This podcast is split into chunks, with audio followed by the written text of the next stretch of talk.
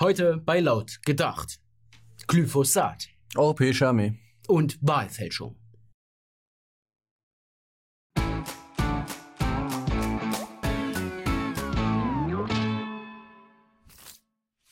Stein um Stein wird an den Vereinigten Staaten von Europa gebaut. Der deutsche Finanzminister Olaf Scholz beispielsweise setzt sich für eine europäische Arbeitslosenversicherung ein. Frankreichs Präsident Macron fordert einen gemeinsamen europäischen Finanzminister. Mit einem Budget für die gesamte Währungsunion. Keine halben Sachen, versteht sich. Klotzen statt kleckern heißt da die Devise. Immer wieder kommen solche Themen auf den Tisch. Regt sich dann laute Kritik, verschwindet das Thema vorerst wieder in der Schublade, um dann ein paar Monate später durch eine andere Person erneut vorgeschlagen zu werden.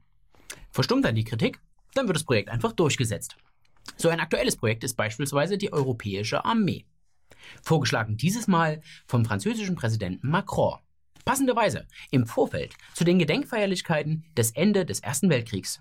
Und natürlich fanden sich sofort deutsche Politiker, die begeistert aufsprangen. Darunter Andrea Nahles, Ursula von der Leyen und äh, CDU-Generalsekretärin Kramp-Karrenbauer. Und wenn sich so viele Menschen einig sind, erkennt auch Angela, dass es an der Zeit ist, sich dieser Meinung anzuschließen. Für viele Deutsche ist das Thema Militär ein Thema, mit dem sie innerlich längst abgeschlossen haben. Ähnlich wie mit der Fußballnationalmannschaft. Die großen Siege gehören der Vergangenheit an. Und sonst ist man mehr mit sich selber beschäftigt. Von der Leyen verwandelte die Bundeswehr in ein Beraterheer. Die Technik funktioniert nicht, es gibt keinen Nachwuchs und die Rekruten, die sich melden, sind fett. Kein schöner Anblick. Deshalb reist von der Leyen zu ihren Jungs nach Mali und verteilt Anschiss. Die Menschen zu Hause wollen Erfolge sehen. Im Sommer prüfte das Verteidigungsministerium, ob man nicht EU-Ausländer in die Streitkräfte aufnehmen sollte. Immerhin haben mindestens 13 Prozent der Soldaten der Bundeswehr einen Migrationshintergrund. Sie sind afrikanischer oder arabischer Abstammung, aber die meisten sind Russlanddeutsche. Die europäische Armee wirkte eigentlich viel mehr wie eine Flucht nach vorne. Doch wie aussichtsreich sind eigentlich solche Pläne? Naja, sagen wir es mal so. Wir sollten uns nicht allzu große Hoffnungen machen, was die Armeen anderer europäischer Staaten angeht. Im Oktober fand in Norwegen das größte NATO-Manöver seit Ende des Kalten Krieges statt. Und das Manöver muss ziemlich erfolgreich gewesen sein. Eine norwegische Fregatte befand sich auf dem Rückweg vom Manöver und schien dabei ziemlich siegestrunken. Also anders lässt sich der Vorfall zumindest nicht erklären. Die sind mit einem Tankschiff kollidiert. Da haben sie wohl gedacht, jetzt kann uns gar nichts mehr stoppen. Das erinnert mich an eine Anekdote, und zwar geht es um ein amerikanisches Kriegsschiff. Die Besatzung hat eine Kursänderung von einem Leuchtturm verlangt, weil sie es für ein Schiff auf Kollisionskurs hielten. USA! USA! USA! Ja, der Leuchtturmwächter hat es natürlich verständlicherweise abgelehnt. Und die Unterhaltung eskalierte. Ja, für die Soldaten war das Ganze natürlich nicht so lustig. Acht Menschen wurden leicht verletzt. Das Schiff schlug Leck und bekam Schlagseite. Die Situation in den anderen europäischen Ländern ist also nicht viel besser. Und weil zwei Kranke eben keinen Gesunden ergeben, dürfte auch eine europäische Armee keine nachhaltige Verbesserung bringen. Trump sieht der Idee einer europäischen Armee kritisch entgegen. Die USA werden diese Lücke auch in Zukunft füllen müssen. Auf der anderen Seite sieht man einer europäischen Armee allerdings zuversichtlich entgegen. Putin ist ganz begeistert von der Idee.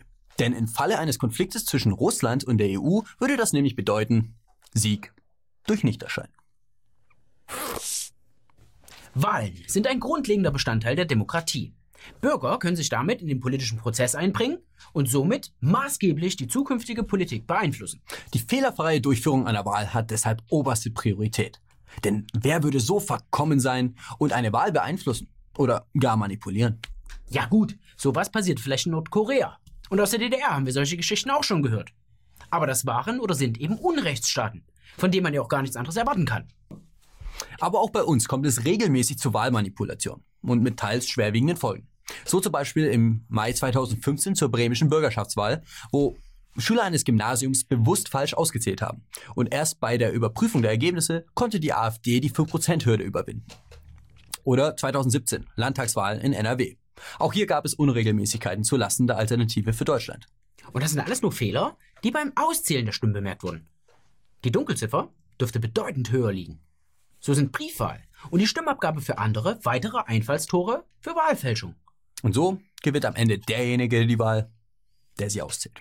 Aber auch bei den letzten Landtagswahlen in Bayern und Hessen gab es Auffälligkeiten. Es scheint, als würden Wahlbetrüger immer mutiger werden. Zum einen mag es daran liegen, dass sich die Menschen nach der Stimmabgabe überhaupt nicht dafür interessieren, was mit ihrer Stimme passiert. Andererseits werden Wahlmanipulation und Wahlfälschung nicht anständig verfolgt. Obwohl das Strafgesetzbuch mit Freiheitsstrafen von bis zu fünf Jahren droht. Ja, und in Hessen haben wir es der Frankfurter Allgemeinen Zeitung zu verdanken, dass diese Unstimmigkeiten bemerkt wurden. Für die Behörden und in anderen öffentlichen Stellen war nämlich alles in bester Ordnung. Bis die FAZ ein paar Ergebnisse bemerkten, die sich nicht so ganz plausibel erklären lassen. So haben beispielsweise die Grünen besonders gut in Altersheimen abgeschnitten. Nur falls sich jemand über die jüngsten Höhenflüge der Grünen und die Stagnation der AfD wundert. In 88 von 490 Wahlkreisen mussten die Zahlen nachträglich korrigiert werden. In einigen Wahlkreisen musste sogar komplett neu ausgezählt werden. Ein Schlag ins Gesicht für alle Wähler. Und ein moralischer Tiefpunkt für all diejenigen, die die Stimmen der anderen nicht anerkennen. Und in Hessen wurden Stimmen nicht nur falsch ausgezählt, sondern teilweise auch einfach geschätzt. So, Pi mal Daumen. Also wie man sich in einem grünen Bundesland den Matheunterricht vorstellen würde. Die Folge? Wochen nach der Wahl herrscht immer noch Unklarheit. Das richtige Ergebnis wird erst am 16. November veröffentlicht. Bis dahin sind auch die Koalitionsverhandlungen sicherheitshalber erstmal vertagt worden.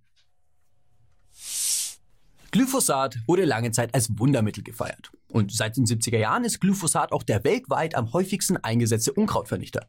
Doch mit der Zeit entpuppte sich Glyphosat als potenzielle Gefahr. Das Pflanzengift ist für den Menschen wahrscheinlich krebserregend. So zumindest die Meinung von Experten. Entsprechende Gerichtsverfahren waren lange Zeit nur ein Problem für Monsanto, ein US-amerikanisches Pharmaunternehmen.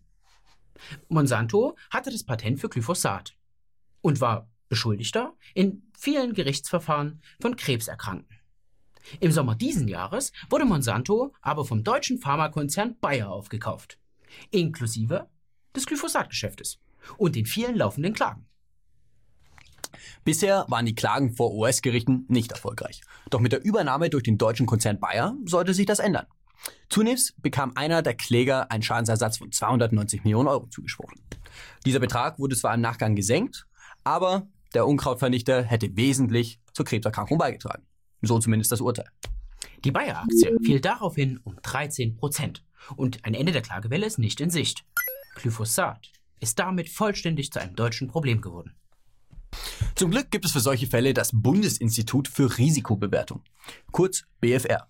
Eine staatliche Einrichtung, die die Bundesregierung mit wissenschaftlicher Beratung in Fragen von Lebensmittelsicherheit zur Seite stehen soll.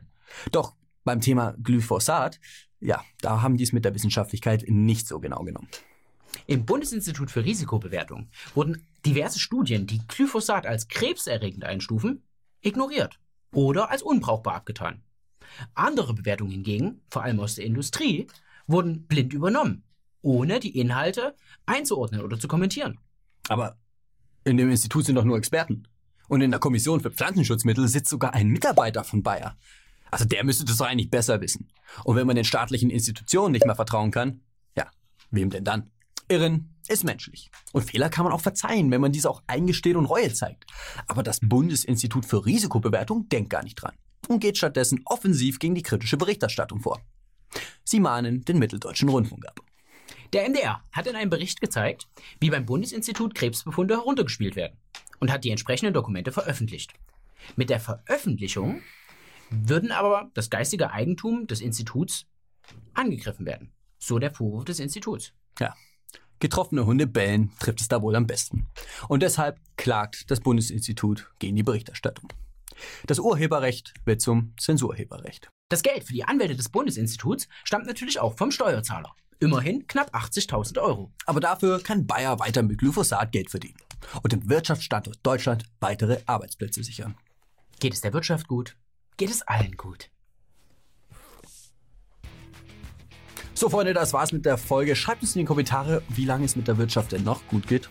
Ja, ansonsten liken, teilen, kommentieren, nächste Woche wieder einschalten und den 1%-Shop auschecken, wenn ihr das noch nicht gemacht habt. Und wenn ihr es schon gemacht habt, macht es einfach nochmal. Dort gibt es nicht nur unsere Shirts, sondern Sticker, Tassen, T-Shirts. Alles. Alles, was ihr braucht, alles, rein. was ihr benötigt. Und deswegen schaltet nächste Woche nochmal ein. Da erinnern wir euch nochmal. Halt's Maul, los! Bis nächste Woche.